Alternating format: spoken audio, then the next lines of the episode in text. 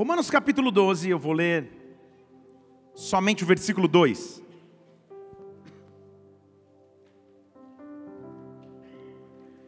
Que diz assim: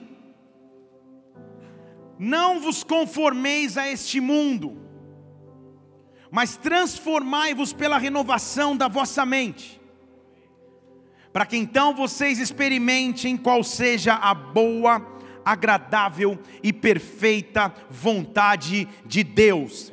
A boa, perfeita e agradável vontade de Deus. Espírito Santo, nós estamos aqui nesta casa nesta noite.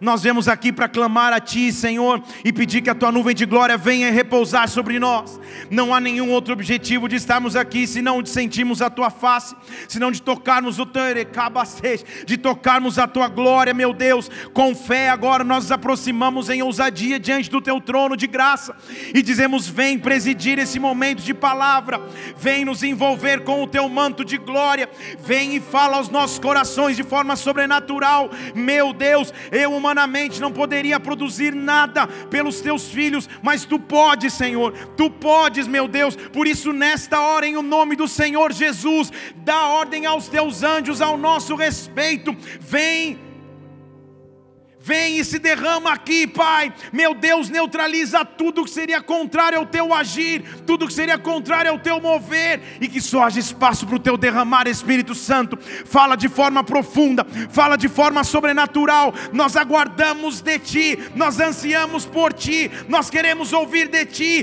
que o teu reino venha aqui, que a tua glória se estabeleça agora na terra como no céu. Nós te pedimos em um nome do Senhor Jesus Cristo. Amém amém e amém. Aplauda o Senhor, aplauda o Senhor, aplauda o Senhor. Oh, aleluia. Igreja é tão interessante o convívio em comunidade como igreja, porque há um irmão nosso muito querido aqui da igreja, hoje um diácono nosso, que antes que muitos pudessem conhecer o seu nome, ele já era conhecido na igreja. Porque em diversos momentos de adoração, o que nós escutávamos no meio, nos intervalos de música, é alguém falando: Sim, Deus! Quem já ouviu isso aqui na igreja? Ó, oh, ele está vendo como ele é famoso?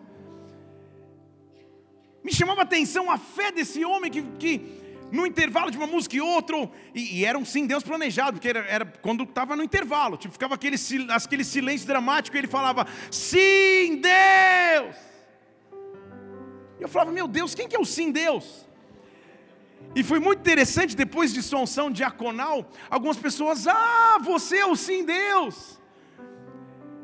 O que está implícito em dizer sim, Deus? Pausa para minha esposa linda e maravilhosa, de bolinhas. Muito bem, obrigado. Mulher virtuosa, eu encontrei. Quer falar que me ama no microfone? Então tá bom, aleluia. Algo implícito em dizer sim, Deus. Sim, Deus. A Bíblia está me afirmando e me fazendo conhecer um termo que é muito usado. Que se você caminha com Cristo, seja por um mês, dois ou dez anos, você já escutou alguém falar ou você mesmo já usou esse termo, que é o famoso termo da vontade de Deus. Minha avó é profissional nisso. 92 anos, membro jubilado da SAF da Igreja Presbiteriana Central de Londrina, Paraná. Ela não fala nada sem dizer a vontade de Deus depois. Eu ligo para ela, ela, vó, bom almoço. Se for da vontade de Deus, vou almoçar. Falei, vó, tá bom, é, é um almoço.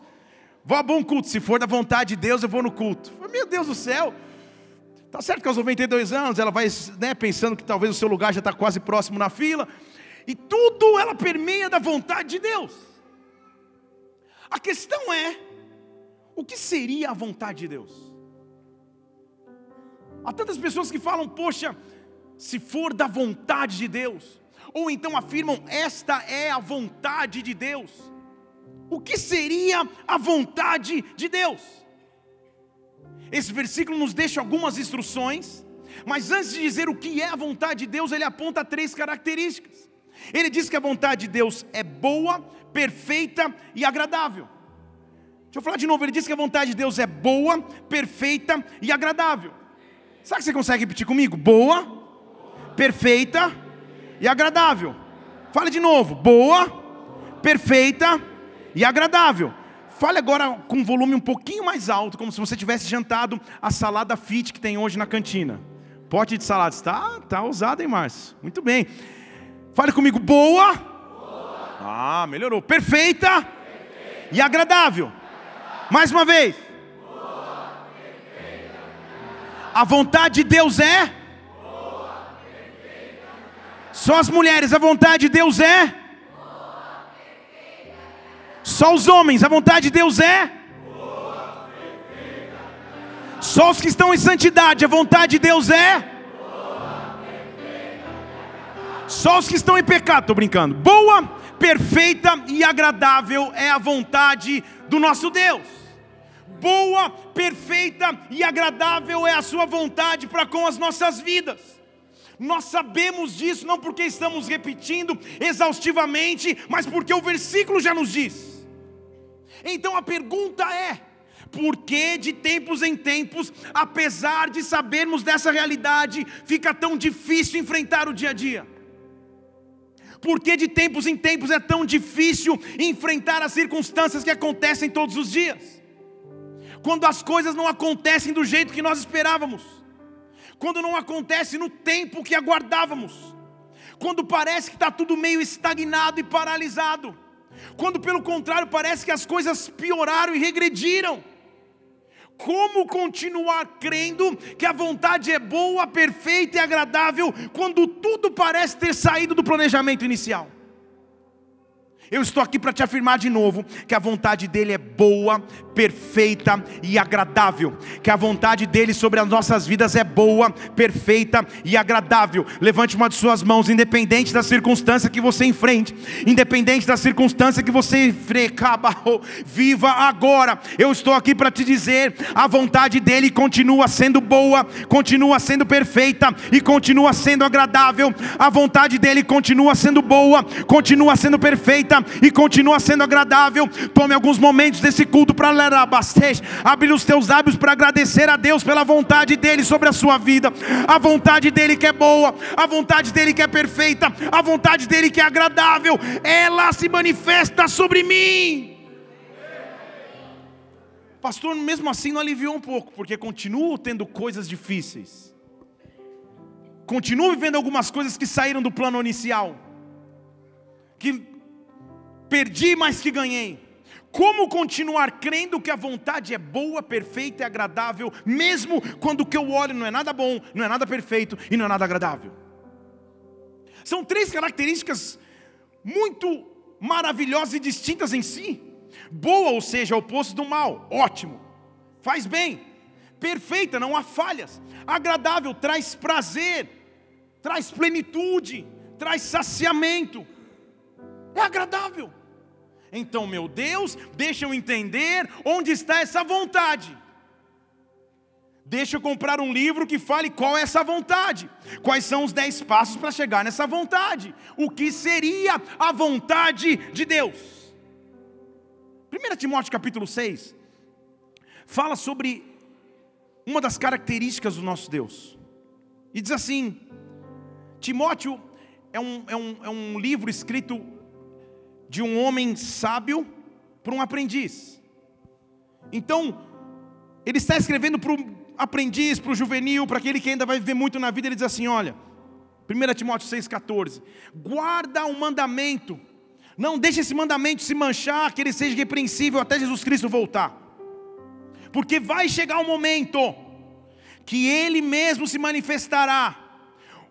Quem é ele? O bem-aventurado e único, soberano, Rei dos Reis e Senhor dos Senhores. Deixa eu falar de novo. Vai chegar o tempo onde Ele mesmo se manifestará, o bem-aventurado e único, soberano, Rei dos Reis e Senhor dos Senhores, aquele que possui Ele somente a imortalidade, aquele que habita em luz inacessível, que nenhum dos homens viu nem pode ver. A Ele seja honra e poder para sempre. Amém. Vai chegar o tempo onde Ele vai se manifestar com Sua soberania. A vontade dEle é boa, perfeita e agradável. Vem com Tua soberania, Rei dos Reis, Senhor dos Senhores, venha reinar sobre mim. Então, a resposta é boa, perfeita e agradável, tudo bem?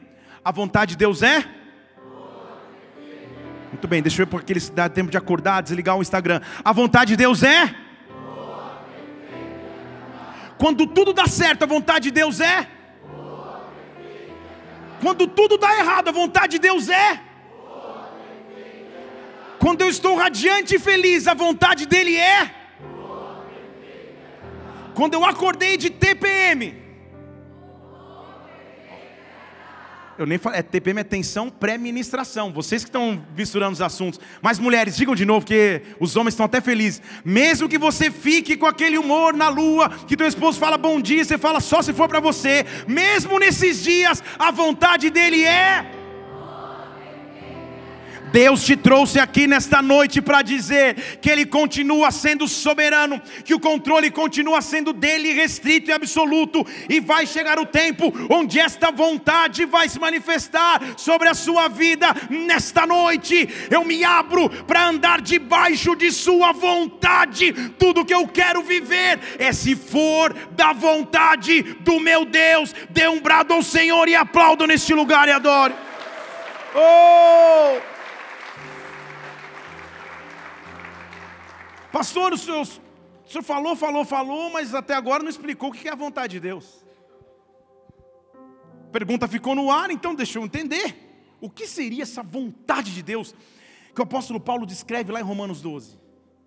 Ele está dizendo: não pega o formato, não se conforme com esse século, com esse mundo, mas experimente a boa, perfeita e agradável vontade de Deus. O Novo Testamento foi escrito em grego, e a palavra grega para vontade é a palavra telema. A palavra grega para vontade é telema, que tem três significados. Vamos lá comigo. Então, para eu entender o que significa a vontade de Deus que Paulo está tentando dizer, eu preciso ir um pouquinho para a raiz para falar, calma aí, como que ele está fazendo, o que, que ele está tentando me dizer. O primeiro significado para a palavra telema significa tempo certo. Então, deixa eu falar de novo, ele está dizendo, o tempo certo de Deus é bom, perfeito e agradável. Não é o meu tempo, não é o meu relógio, mas é o tempo certo de Deus. É bom, perfeito e agradável. O segundo significado da palavra telema, segura aí comigo, significa assim: se foi determinado, vai acontecer. Você entendeu, né? Deixa eu falar de novo. Ele está dizendo assim: se foi determinado, se foi prometido, vai acontecer. Quando eu começo a viver nesta vontade de Deus, eu começo a perceber que não é na minha força, não é do meu jeito, vai ser bom, vai ser perfeito, vai ser agradável. Talvez não esteja nada bom, nada perfeito, muito menos agradável, mas se foi determinado por Deus, vai acontecer sobre a minha vida. Eu quero que você se enche de autoridade em fé agora, para para pedir a Deus fé, para pedir a Deus fôlego de vida, para aguardar com a fé inabalável a manifestação de Sua vontade, de seu telema, do seu tempo perfeito e determinado, porque se Ele prometeu, Ele pode e vai cumprir. Oh!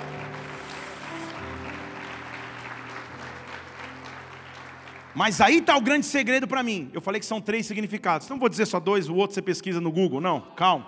Obrigado, Pablo. É isso aí, isso. Tamo junto. Primeiro, então, significa tempo determinado. O segundo significa se foi prometido, vai acontecer. Mas, irmãos, quando você vê o terceiro significado da palavra telema, no grego, que foi escrito o, o Novo Testamento, sabe o que significa? Segura aí. Anota, aperte o cinto, põe o óculos 3D, faz alguma coisa, mas presta atenção, olha o que a Bíblia diz. O desejo de Deus de abençoar a humanidade através de Jesus Cristo. Deixa eu, deixa eu explicar de novo aqui. Ele está dizendo: o desejo que Deus tem de abençoar os homens através de Jesus Cristo, esse desejo é bom, é perfeito e é agradável. O que Paulo está dizendo é: não importa o que você esteja vivendo, sempre há uma chance de olhar para o Autor e Consumador da sua fé, o próprio Jesus Cristo, que vai se manifestar como soberano, Rei dos Reis, Senhor dos Senhores. Então, não importa o que eu esteja vivendo, na minha mente eu sempre lembro: há um desejo do meu Deus me abençoar através de Cristo, a vontade dele é boa perfeita e agradável. Cristo não vai me desamparar, Cristo não vai me abandonar onde eu estou. A vontade dele vai se manifestar sobre a minha vida. Então, Deus, na verdade, ao invés de murmurar, eu quero te adorar pelo desejo que o Senhor tem de me abençoar através do seu filho Jesus Cristo.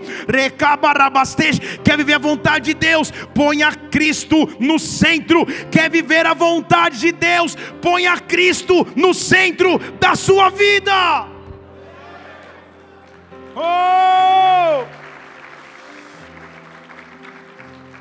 Então, pastor, para ver a vontade de Deus, então não preciso é, fazer um, um, curso aprendendo quais são as técnicas de vontade de Deus. Para ver a vontade de Deus, eu não preciso vir aqui na igreja e contribuir largas quantias financeiras. Não!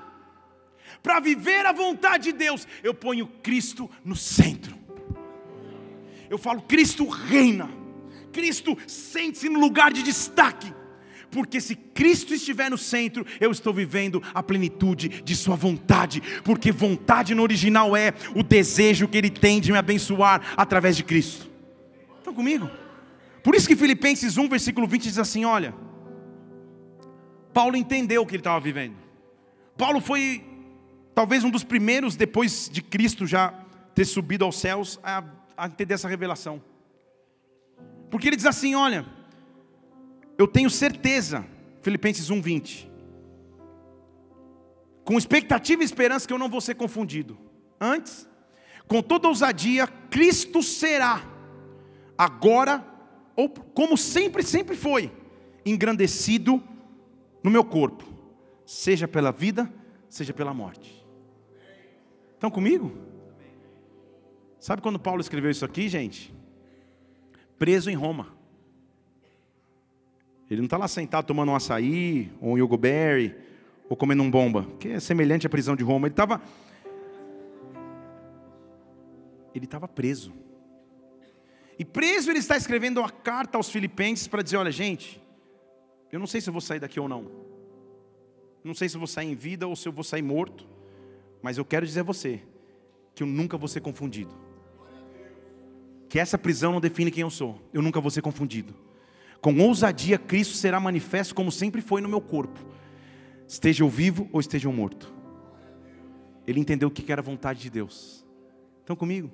A vontade de Deus não depende da minha circunstância, alegria ou tristeza momentânea. É a vontade de Deus, é boa, perfeita e agradável.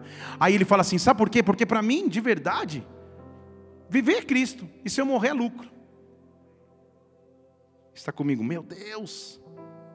Mas, se for para viver na carne, só pelo fruto do meu trabalho, então agora já não sei o que eu quero escolher, se eu quero viver ou morrer.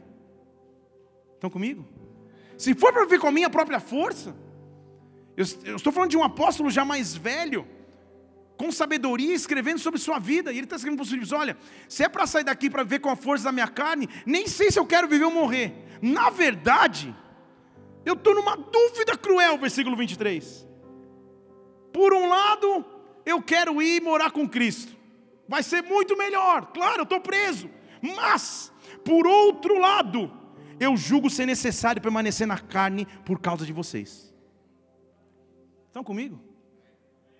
Paulo estava falando: a vontade não é minha, a vontade de Deus. E se ainda há uma missão para eu cumprir na terra, eu vou permanecer. Calma aí que alguém me mandou um, um, um inbox, eu esqueci de colocar no modo avião. Aleluia. Desculpa. Inbox toda hora. Se ainda há propósitos para viver em Deus, eu vou permanecer por vocês. Então, versículo 25: Em confiança eu vou ficar e permanecer, com todos vocês, para que o vosso progresso e alegria sejam na fé. Sabe o que Deus está dizendo para muitas pessoas aqui? Eu estou soprando fôlego de vida de novo sobre tua vida. Há pessoas aqui que haviam desistido da alegria de viver, estavam fazendo fila esperando o momento que Deus as levasse. Eu quero ser específico aqui, porque eu estou repreendendo o espírito de morte que te atacava. Ainda há muita coisa para viver em Deus, e o centro da vontade dEle é viver a missão que Ele te deu na terra. Deus te deu uma missão para cumprir, por isso se levanta em autoridade. Deus está dizendo: não acabou ainda, eu estou soprando vida sobre a tua vida. Dê um brado ao Senhor, aplaudo nesse lugar e adore. Oh! Então, Paulo está dizendo assim: olha, eu tive que aprender a duras penas o que é isso. Eu sei o que é brincar de cabo de guerra com Deus. Paulo estava falando. Porque certa vez em Atos 26, quando ele vai contar a sua experiência de conversão, ele fala como ele, como ele se converteu. Lá em Atos 26, 13, ele fala assim: Olha, eu vi uma luz no meio do caminho, uma luz como um sol, me caí, versículo 14, e ouvi uma voz em língua hebraica que dizia: Saulo, por que, que você me persegue?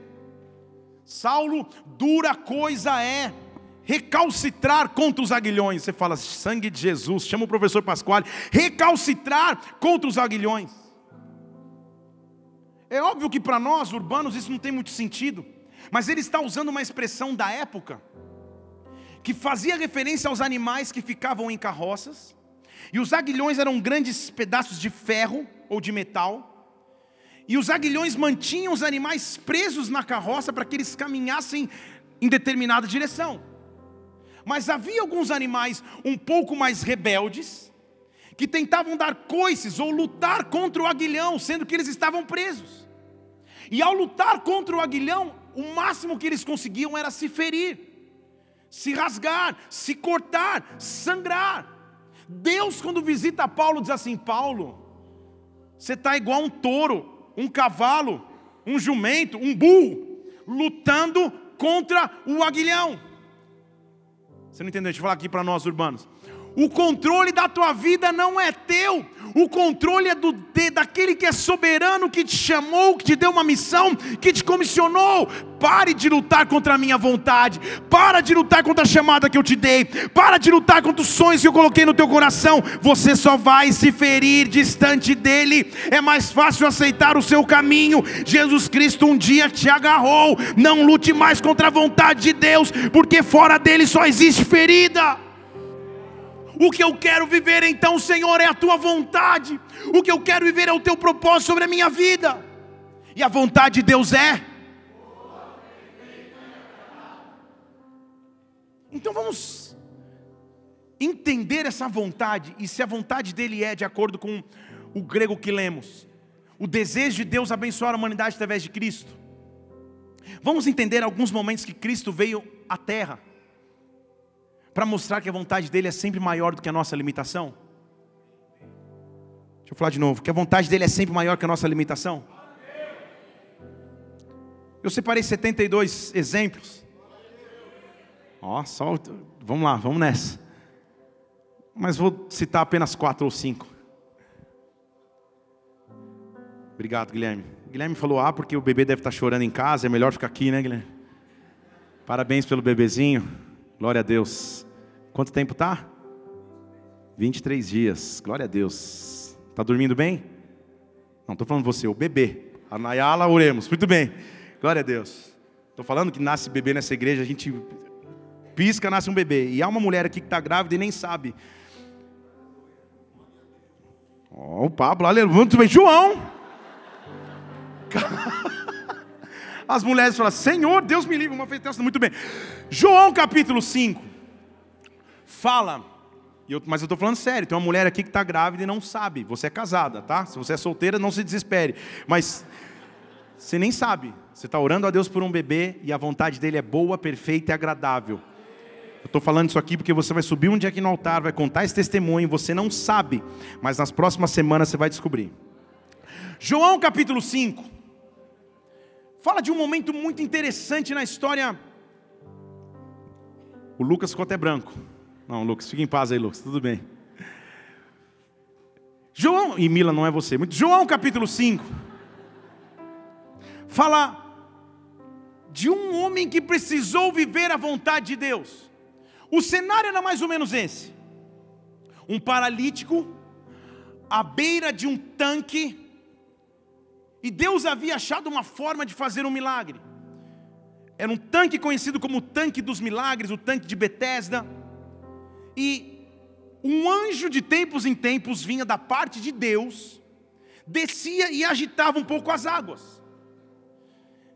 E era tipo uma competição, porque o primeiro que pulasse na água saía de lá curado. Então, chega a ser cômico, se não trágico, esperar que um paralítico seja o primeiro a pular na água. Não dá. Então o nome daquele paralítico podia ser quase. Ele estava perto, porém longe. Ele queria viver a vontade de Deus, mas não tinha como. E o tempo foi passando, os anos foram passando, e diz a Bíblia em, João capítulo 5, versículo 5, que aquele paralítico ficou ali por 38 anos. E você achando que é difícil esperar três meses, três anos, 38 anos, 38 anos. Daqui 10 anos, quando eu tiver 38 anos. Alguns riram, mas tudo bem, igreja, amém, oremos.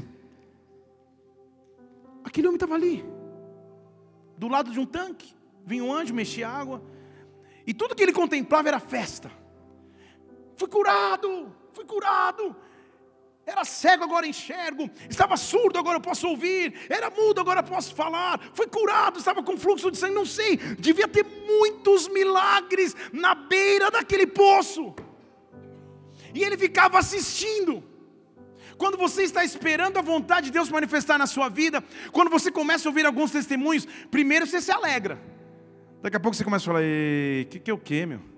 Terceiro cara ficando noivo no mesmo ano e eu estou aqui há 38 anos. Deus, estou até feliz, mas chega de ser convidado para ser padrinho, pai, eu quero ser o noivo. Deus, tem, quem está solteiro aqui, diga amém.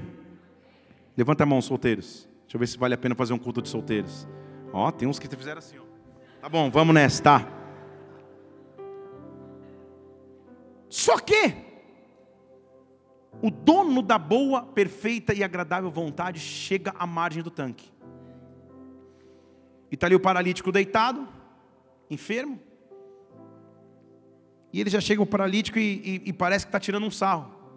Que ele fala: Tudo bem, paralítico? Tudo? Você quer ficar curado? Pô, que pergunta.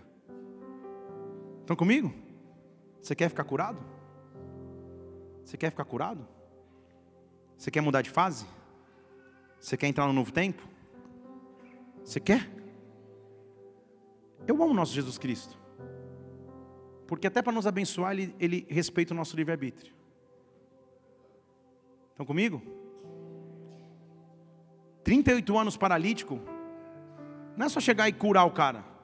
Não, você quer realmente isso? Você sabe o que está envolvido em você ser curado?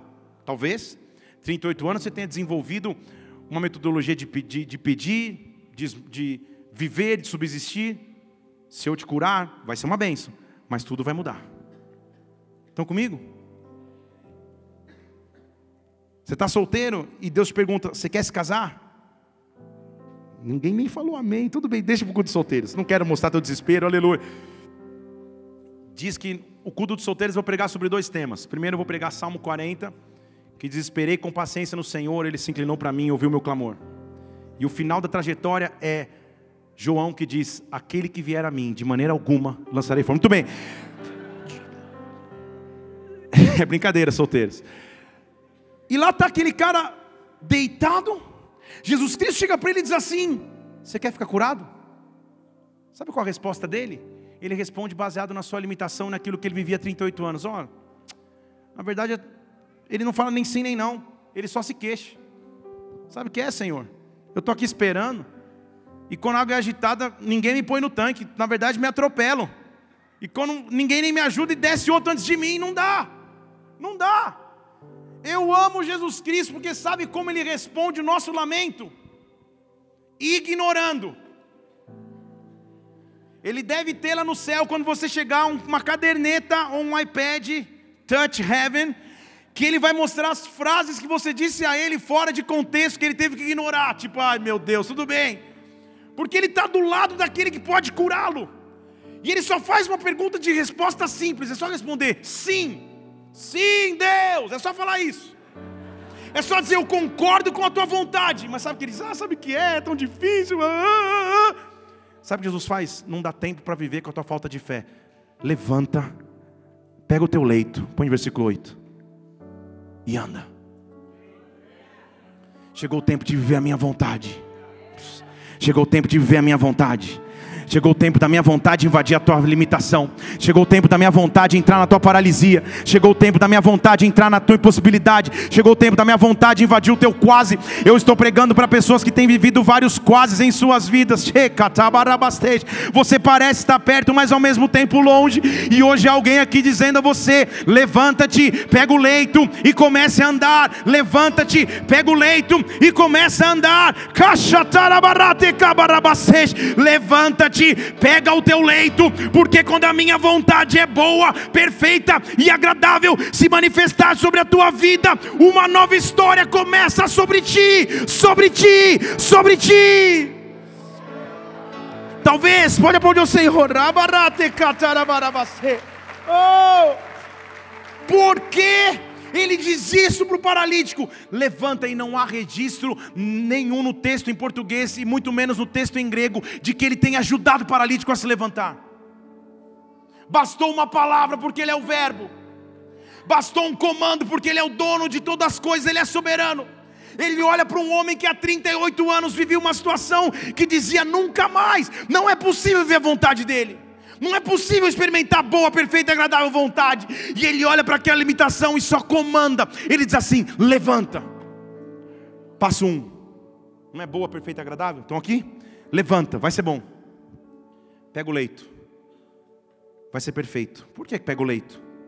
Por dois motivos. Para que as pessoas olhem você carregando a tua caminha e perguntem: o que aconteceu com você? E você conte o testemunho. Mas principalmente, vamos comigo aqui, principalmente, para que você nunca mais tenha para onde voltar. Você entendeu? Né? Para que as pessoas olhem lá no canto e falem: cadê o manto do, do, do o leito do cara? Será que morreu? Nem você vai ter onde deitar de novo.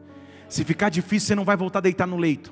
Se ficar impossível, você não vai voltar a achar que você é paralítico. Pega o leito e tira de onde ele estava e começa a andar. Uma coisa é Deus 38 anos depois dizer fique em pé. Outra coisa muito diferente é ele falar anda, dá o primeiro passo você. Você nunca fez isso na tua vida. Você nunca caminhou porque você é paralítico há 38 anos, mas pega o teu leito e faz algo que você nunca fez. Porque quando a minha vontade boa, perfeita e agradável se manifesta, Deus traz coisas novas e você começa a experimentar algo novo. Deus está trazendo sobre nós aqui uma vontade que é boa, perfeita e agradável. Comece a andar, comece a andar. Oh! oh! Por que que anda-se? Só anda quem tem fé. Se você fica olhando para o tamanho da, da porta, para o tamanho da dificuldade, para o tamanho do desafio, para o tamanho do obstáculo, mas parado, nada acontece. Vou te dar um exemplo aqui. Se você pegar um sábado à tarde e for passear no Parque Shopping, no Iguatemi, para os mais chiques, na Feira do Guará, ou em qualquer lugar, mas se for passear no, no shopping com a sua esposa, o shopping é marcado por quatro ou duas grandes portas, que de longe parecem grandes, intransponíveis, e parece que nunca vão se abrir. Mas se você desce do seu carro e começa a caminhar em direção às portas, quando você está uns 200 metros, você percebe não tem maçaneta. Estão comigo? E quanto mais próximo você chega da porta, você nem pensa, porque instintivamente você sabe que alguma coisa vai acontecer quando você chegar lá perto. Porque em cima daquela porta tem um sensor que reconhece a sua presença e automaticamente se abre. Vocês estão aqui? Vamos falar de novo aqui. A Bíblia diz em Salmos que nós temos que levantar a porta para que entre o Rei da Glória. A, a, perdão, a cabeça para que entre o Rei da Glória. A Bíblia diz em João capítulo 10 que Ele é a porta. Não, deixa eu falar aqui, para esse lado aqui. Se eu estou vivendo a vontade boa, perfeita e agradável, e a vontade dele me abençoar através de Jesus Cristo, quando eu ando, eu não ando sozinho, eu ando com ele. E as portas que eu começo a atravessar reconhecem por sensor espiritual que eu estou andando com o Rei dos Reis, com o soberano, e eu não tenho que fazer força, eu só tenho que chegar diante da porta. Se eu ficar distante, deitado, reclamando no meu leito, nada acontece. Mas quando Deus me dá autoridade e eu me levanto para ver a Sua vontade, talvez você fale: Meu Deus, passou tempo demais, eu estou há muitos anos sem estudar, e Deus te diz: Faz essa prova, você vai passar nessa prova. Chega diante da porta, a porta vai se abrir. Talvez você diga: Senhor, nunca eu vou conseguir viver sonhos maiores do que a minha realidade. Ele diz: Levanta, pega o teu leito anda, porque quando você chegar diante das portas, eu vou abrir a tua vida para um novo tempo. Receba isso de Deus, a vontade boa, perfeita e agradável. Dê um brado ao Senhor e adore aqui nesse lugar e adore.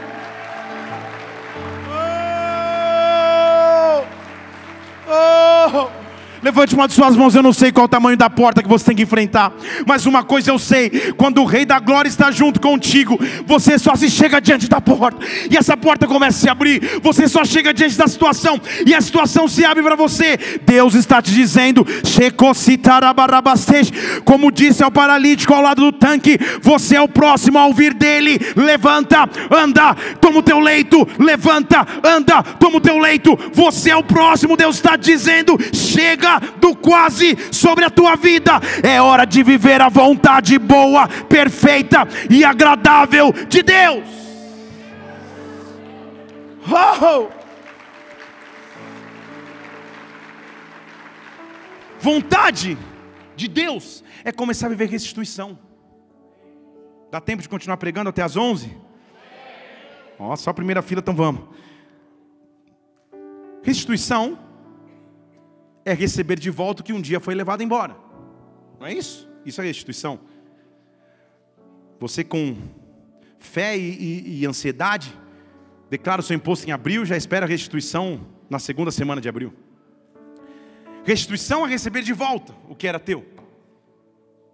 E quando eu começo a ver a boa, perfeita e, e agradável vontade de Deus, eu começo a ver restituição. Há outro momento na vida de Jesus Cristo que Ele, por ser a vontade plena do Pai, manifesta o poder de restituir. Em Marcos capítulo 8, diz que Jesus Cristo estava chegando numa, numa aldeia em Betsaida. E trazem a Jesus Cristo um homem limitado, vivendo limitações. Agora não era paralítico, mas podia enxergar, não podia enxergar. Marcos capítulo 8, eu vou ler a partir do versículo 22. Que chegaram a Betsaida trazendo a, a Jesus Cristo um cego.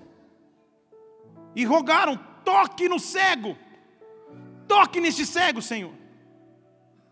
Sabe o que me chama mais atenção?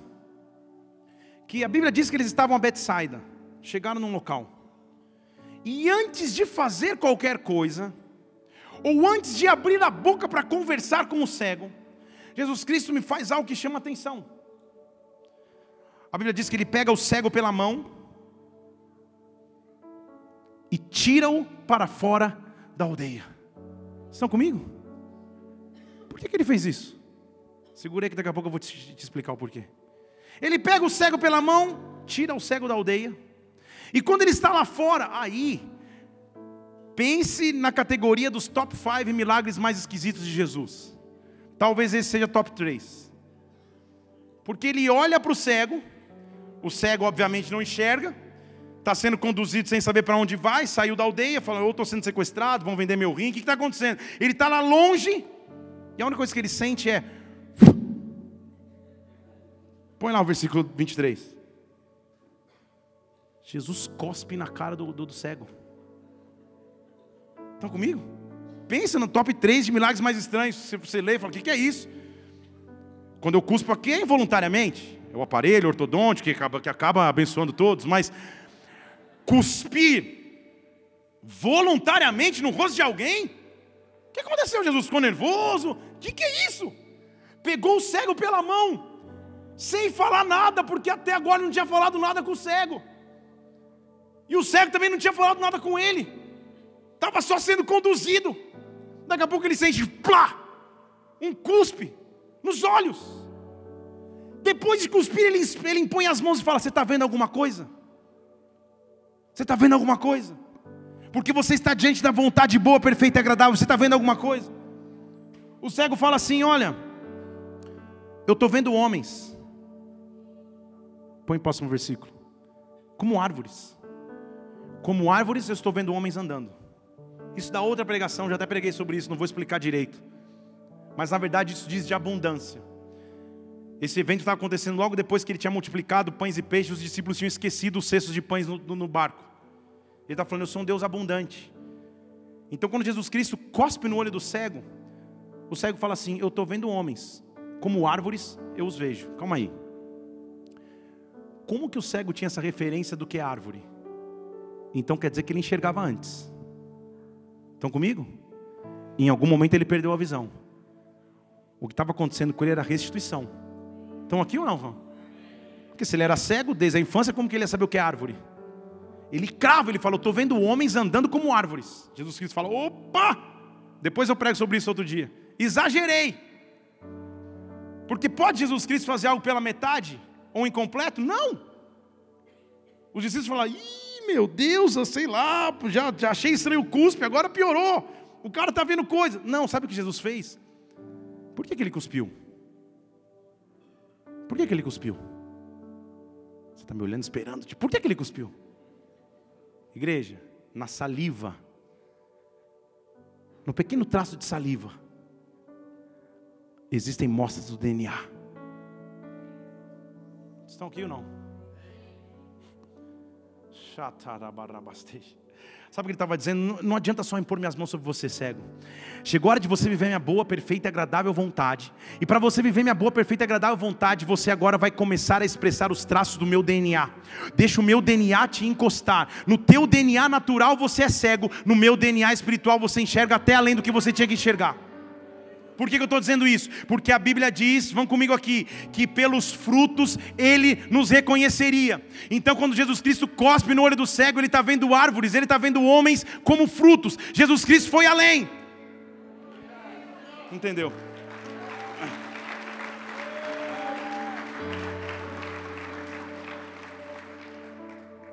Não é que ele errou, na verdade ele exagerou. Quando ele vê, meu Deus, o cara está enxergando como eu enxergo. Calma aí, também exagerou do meu DNA. Deixa eu retroceder, deixa eu voltar um pouquinho, que você agora está vendo demais. Então, versículo 25: voltou a pôr as mãos sobre os olhos do cego, ele olhou atentamente e ficou reestabelecido. Isso é restituição. Ele enxergava antes, perdeu a visão, e agora ele voltou a enxergar nitidamente. Voltou a enxergar nitidamente. Quando a vontade boa, perfeita e agradável de Deus vem sobre mim. Eu começo a viver um poder de restituição. Eu estou aqui para dizer que tudo aquilo que te foi roubado, Deus é capaz de trazer de volta. Deus é capaz de trazer de volta. Agora no DNA que vem do céu, agora no DNA que vem do céu, receba características do próprio Deus. Oh, só que Quando ele, quando ele encontra o cego, ele fala: Cego, vem cá. Ele pega o cego pela mão, com esses cabelos lindos, maravilhosos. Ó, ó, você era fã do Minutos, fala a verdade. Muito bem. Aí. Essa é uma piada interna nossa, que só da nossa infância. Aí ele puxa o cego pela mão, tira o cego da aldeia e cospe no olho do cego o cego passa a enxergar até além do necessário, tipo visão além do alcance, isso é outra coisa da infância. Ele passa a enxergar mais, ele volta um pouco, calma, enxerga naturalmente. Só que ele fala uma coisa importante. Olha o que ele diz lá no próximo versículo. Põe lá no versículo 26. Cego, vai para casa. Não entra mais na aldeia. Não entendi. Cego, vai para casa. Nossa, já está indo mesmo? Pode ir. Obrigado. Vamos aplaudir o Senhor pelo nosso cabeludo presbítero. Então, um presbítero cabeludo assim é uma afronta a mim. Muito bem. Cego. Muda de ambiente. Entendeu, né? Não adiantaria, cego, eu curar a tua cegueira se você continuasse no ambiente que você estava. Antes de curar a tua cegueira, eu te tirei do teu ambiente. Agora que você está curado, não volte mais lá. Você não entendeu, né?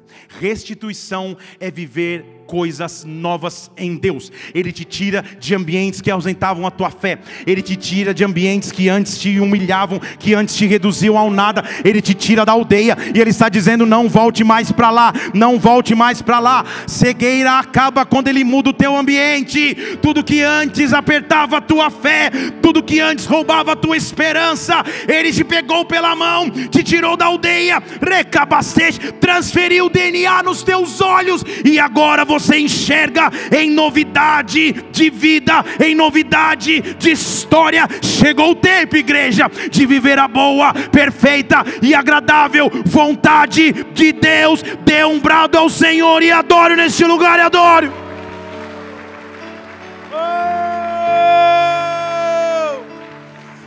Restituição. Então, quando eu estou em Deus, primeiro, vamos recapitular aqui. Eu levanto, pego o leito e ando. Quando eu ando, as portas se abrem. Quando eu estou em Deus, Ele vem e restitui.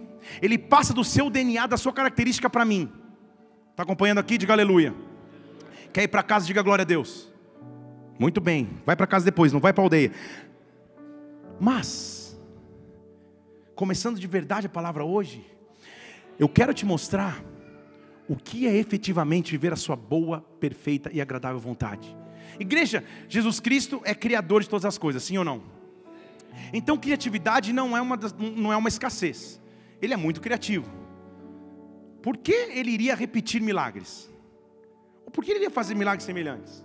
Porque o cenário é muito parecido, a vítima da situação é quase a mesma, e o modo de atuação é também quase o mesmo. Mas há um homem em João capítulo 9, que está sentado à margem do caminho, João capítulo 9, versículo 1. E Jesus Cristo passa por ele.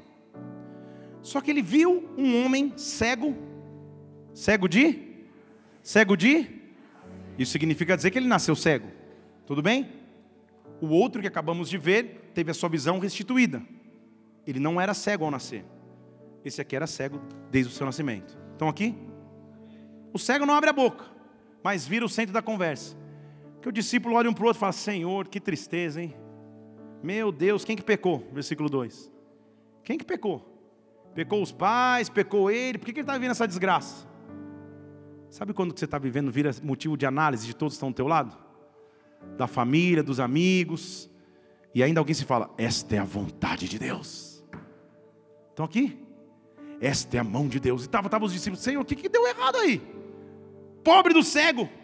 Quem que pecou foi ele ou foi os pais dele? Jesus Cristo interrompe a análise de julgamento dos discípulos, diz assim: ninguém pecou, nem ele nem os pais, versículo 3. Mas o que está acontecendo é para que através dele se manifestem as obras de Deus. O que vocês enxergam como tragédia, eu enxergo como oportunidade para fazer um grande milagre. O que você enxerga como julgamento e acusação, eu enxergo como oportunidade para derramar da minha bênção, para derramar da minha vontade. Se prepare para viver a vontade boa, perfeita e agradável de Deus. Oh, então, o cego não abriu a boca, não pediu nada, tadinho do cego. Era motivo da conversa. Sabe o que Jesus Cristo fala? Vou curar também. E você já conhece um pouco da metodologia de Cristo com cegos. Você lembra comigo lá na, fora da aldeia de Betsaida que ele cospe na, na, na cara do cego? Só que agora no versículo 6 ele chega e faz assim, ó. Toma aquele fôlego, põe lá no versículo 6. Cospe no chão. E pega aquela face mask de argila e faz uma bagunça no olho do cego. Pô, pastor, não entendi. Esses métodos aí estão estranhos. Antes ele cuspiu direto transferiu o DNA, restituiu. Não há milagre pequeno, não há milagre grande que Ele não possa resolver. Deixa eu falar de novo. Não há milagre pequeno, não há milagre médio, não há milagre grande perto da vontade do nosso Deus. Ele estava dizendo assim: olha, a situação é só mais difícil, não é impossível. O outro tinha perdido a visão, é só passar um pouquinho do DNA, tá ótimo.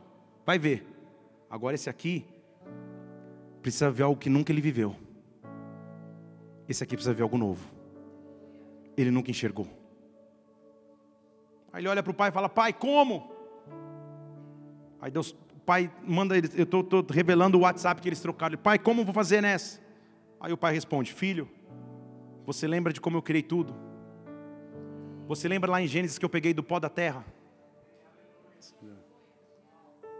Sabe o que ele está dizendo, filho?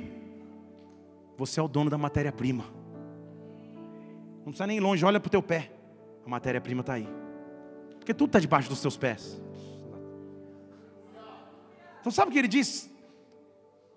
Não é que é impossível, é só um pouquinho mais difícil. Mas pega da matéria-prima e constrói o que esse cara nunca teve. Deixa eu falar de novo aqui, para esse lado. Não importa o que você esteja vivendo agora em qualquer área da sua vida, no teu casamento, no teu ministério, na tua vida financeira, nos seus relacionamentos. Talvez você precise ver algo que é impossível viver, que é difícil demais viver. Talvez você tenha que ver algo novo que você nunca viveu. Mas Deus é criador de todas as coisas, o criador que não cansa, que não dorme, que não para. Ele pode pegar da matéria-prima e criar de novo. Basta uma palavra tua, basta uma atitude tua. Não é impossível, é só mais difícil, mas eu posso criar, eu posso criar, eu posso criar. E sabe qual é a característica de criação? Oh meu Deus, o cego não estava vendo nada, na verdade ele estava vendo só uma bagunça, tinha ficado mais bagunçado do que antes. Era capaz de dizer, poxa, feliz era eu não saber quando estava sentado na beira do caminho, cego, sem ninguém me encher. Agora estou escutando os caras falarem de mim. Surge esse aqui que eu não sei quem é. E minha cara está toda enlameada. Piorou. Estou vivendo uma bagunça. Perdi o controle. Bagunçou tudo.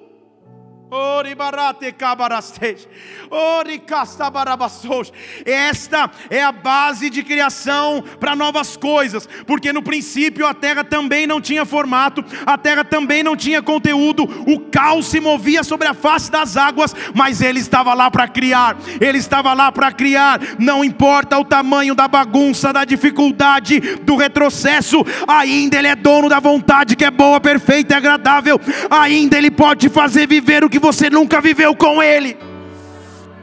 Ele toca os olhos do cego, enche de lama.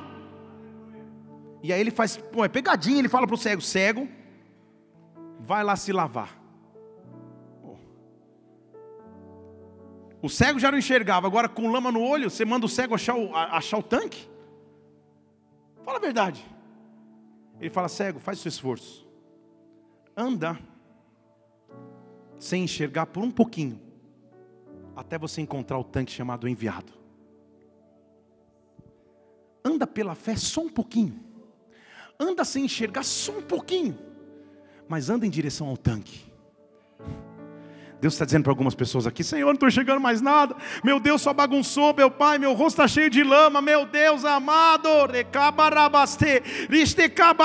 eu não tenho todas as respostas nas minhas mãos. Eu não tenho todas as soluções dentro de mim. E Deus está dizendo: só encontra um tanque chamado Siloé. Só encontra aquele que é chamado enviado. Só encontra aquele que é chamado Jesus Cristo, o autor e consumador da minha fé. Então a Bíblia diz que ele foi. Como não sei, se tropeçou, se caiu, se alguém ajudou, deu carona, ele foi. Chegou num tanque chamado Siloé. Quando ele chegou, ele falou para a ficha 36: A tua criança está chorando no infantil. Mas aí ele disse assim: Lava-me, lava-me, lava-me, lava-me, lava os meus olhos, lava os meus olhos, lava os meus olhos, lava os meus olhos, lava os meus olhos. Sabe o que ele está dizendo? Eu sou capaz de trazer purificação água na, na Bíblia é a representação de vida. Quando uma mulher engravida, ela gera um bebê e o bebê se desenvolve numa bolsa com água. Ele está dizendo: passe pelas águas, passe pelas águas que purificam os teus olhos, passe pelas águas que dão vida aos teus olhos, passe pelas águas, passe pelas águas, seja purificado, seja batizado pelas minhas águas. Bem-aventurado é o homem que não tem, que não anda no caminho dos pecadores, não se aceita nas rodas dos escarnecedores, mas tem o seu prazer na lei do Senhor nela medita de dia e de noite. Ele é como uma árvore plantada junto ao ribeiro de águas. O que Deus está dizendo é: há uma opção que acaba com a minha cegueira, há uma opção que me traz a sua vontade, e esta opção é: eu quero lavar os meus olhos no teu tanque, ó oh Deus, cria algo que eu ainda não vivi. Deixa eu falar em português aqui para você poder glorificar o Senhor. O que eu estou dizendo é que uma coisa é ver restituição. Eu enxergava, parei de enxergar, agora enxergo novamente. Outra coisa é, eu nunca enxerguei na minha vida. E quando eu passei no seu tanque, agora eu enxergo. Uma coisa eu nunca imaginei viver isso na minha vida. Mas agora eu passei pelo seu tanque e eu vou viver. Eu estou dizendo que há pessoas que vão pisar nações que jamais pensaram em pisar. Há pessoas que vão sentar em posição de autoridade que jamais pensaram em pisar. Há empresas que vão viver realidades que jamais jamais pensaram viver, há homens que vão pregar em altares que jamais pensaram em ministrar. Oh, quando a vontade boa e perfeita dele se manifesta, quando a vontade dele se manifesta, nada impede o agir de Deus. Dê um brado ao Senhor e adore. Oh!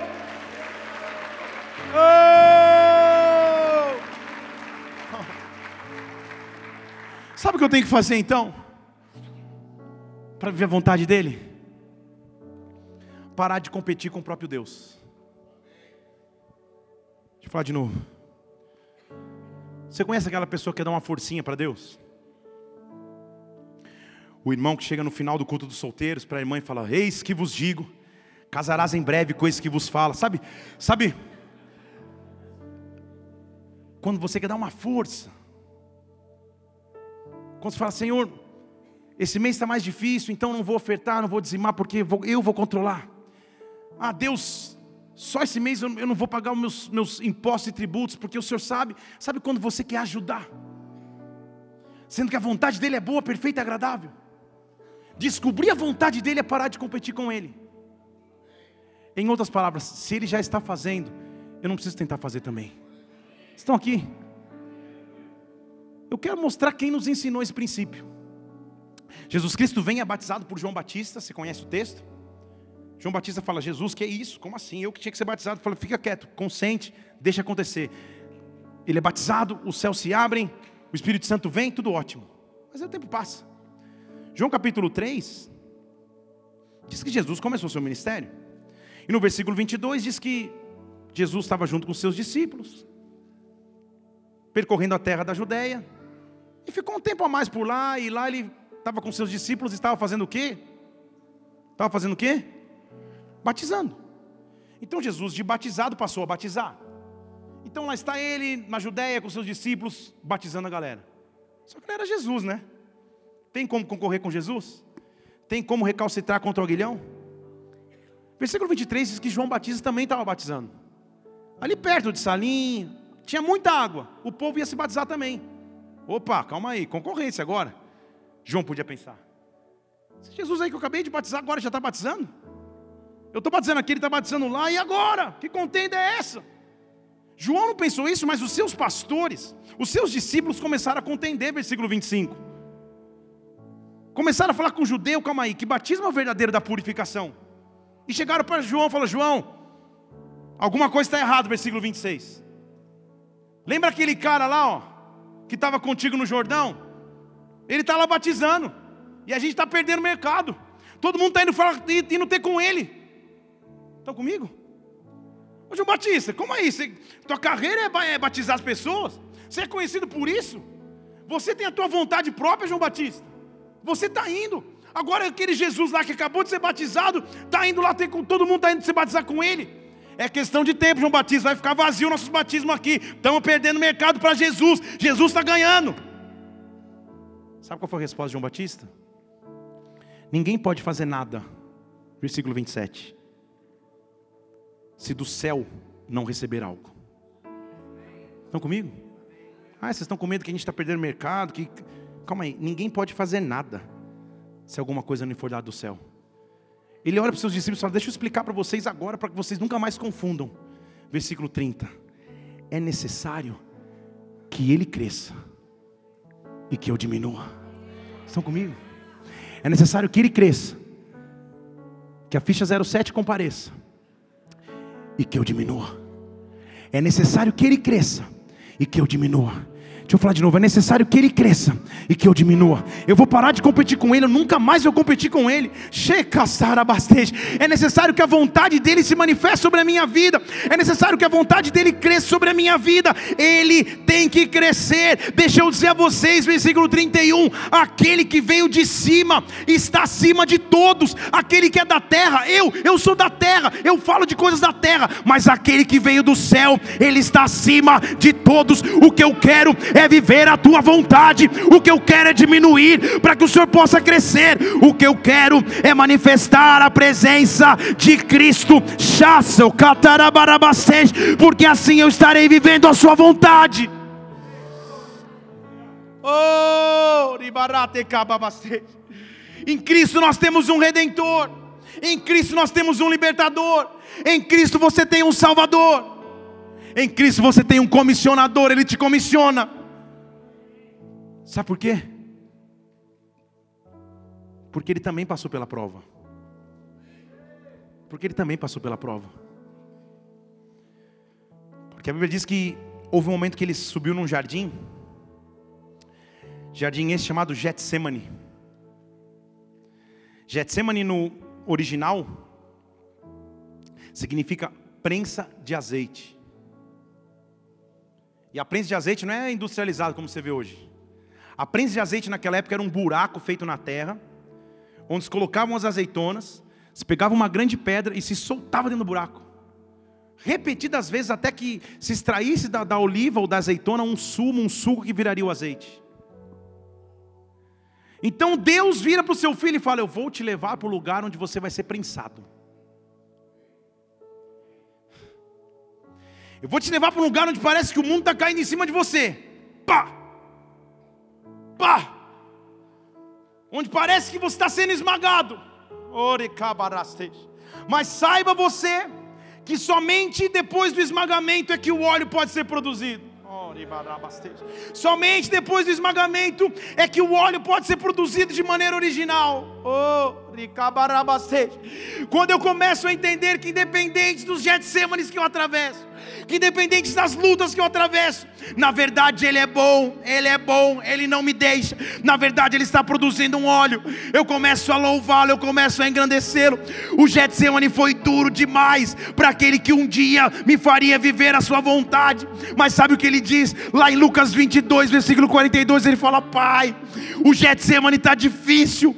Se for possível, acaba com o Getsemane. Mas deixa eu te dizer alguma coisa: todavia, que não seja feita a minha vontade, mas a tua. Todavia, que não seja feita a minha vontade, mas a tua, mas a tua. O que eu quero é viver a plenitude de Sua vontade sobre a minha vida. Oh! Rei do meu coração.